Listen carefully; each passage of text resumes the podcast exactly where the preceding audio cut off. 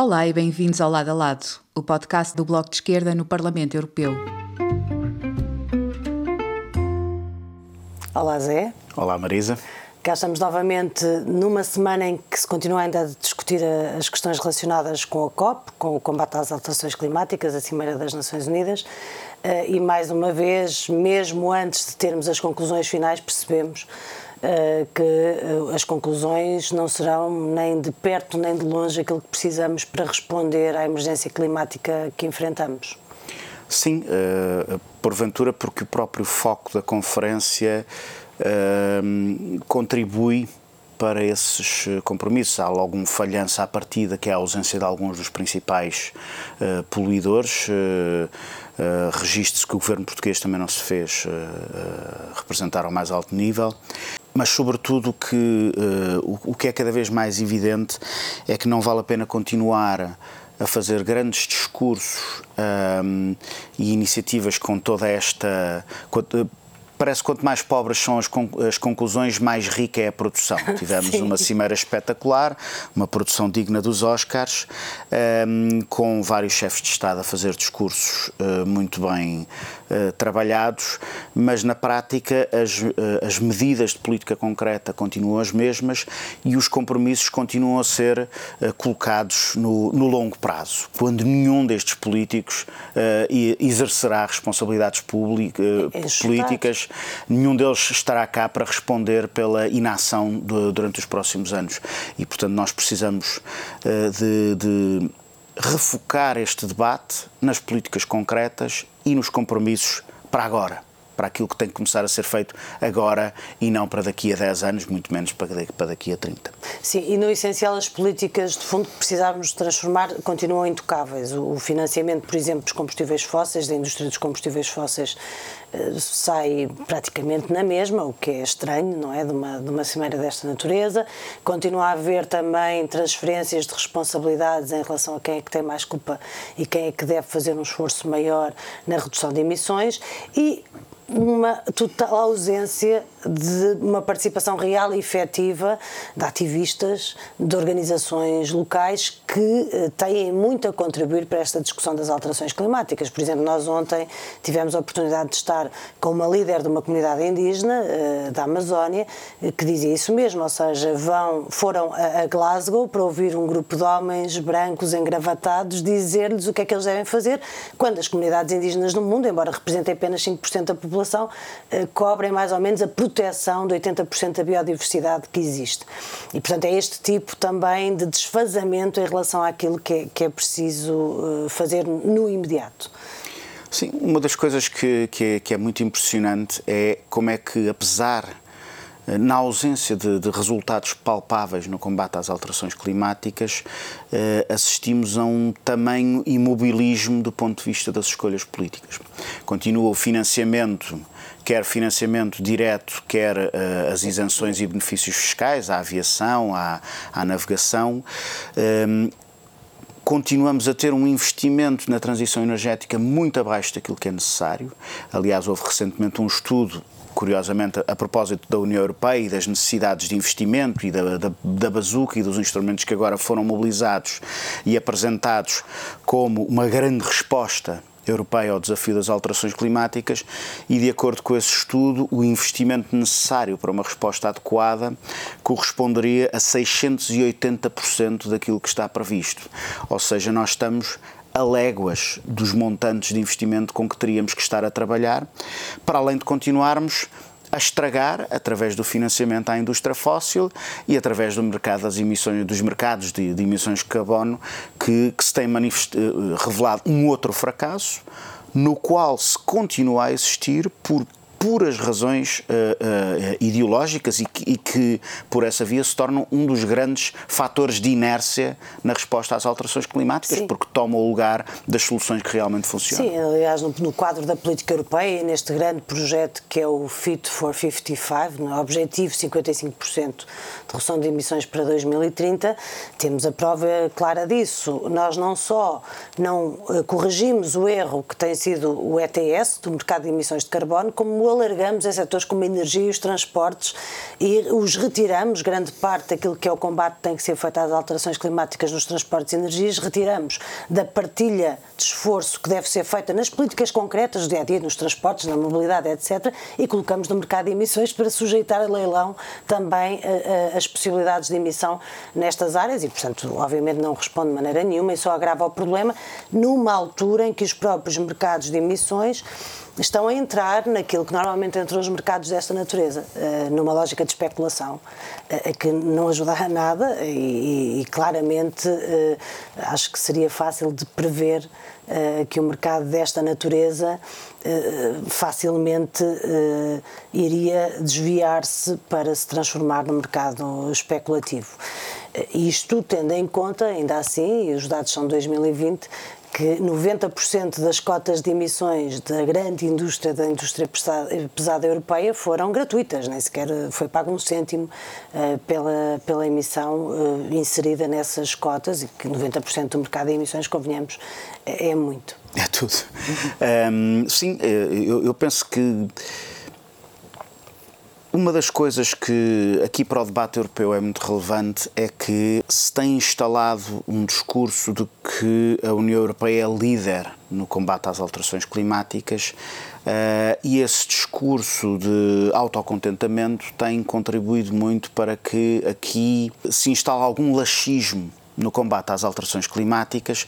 e se perca de vista a possibilidade de fazer da União Europeia um projeto uh, que tenha uma efetiva de liderança, que é coisa que está muito longe de acontecer, ou seja, nós continuamos Estados-membros eh, a ter Estados-membros que estão a proteger as suas indústrias fósseis, em vez de estarmos a investir num combate às alterações climáticas que criaria novas indústrias, faria uma efetiva liderança, por exemplo, que, que é uma coisa que está mais nas imaginações dos comissários europeus do que propriamente na, na, na, realidade, e, sobretudo, poderia tornar este espaço económico uh, uh, uh, líder num conjunto de setores que sabemos que mais tarde ou mais cedo uh, vão ser os setores do, do, do, do futuro. Um, e, mas isso, obviamente, pressupõe que uh, uh, as políticas sejam conduzidas pelo investimento público, pelas políticas públicas, por aquilo que nós sabemos que funciona por aquilo que realmente uh, tem uh,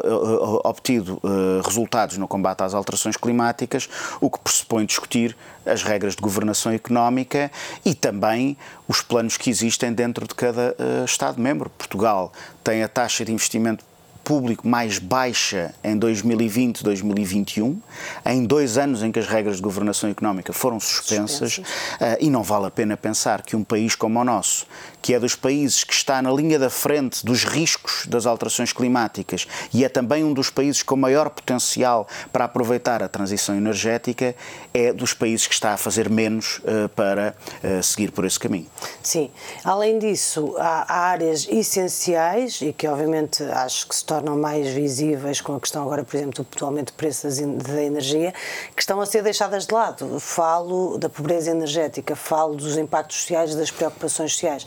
Nós, esta semana, votámos na, na Comissão de Energia aqui do Parlamento, da, qual eu faço parte e que fui a quem acompanhou este dossiê em, em representação do nosso grupo, votámos a revisão, ou seja, as indicações para a revisão da Diretiva da Eficiência Energética dos Edifícios. Uh, e obviamente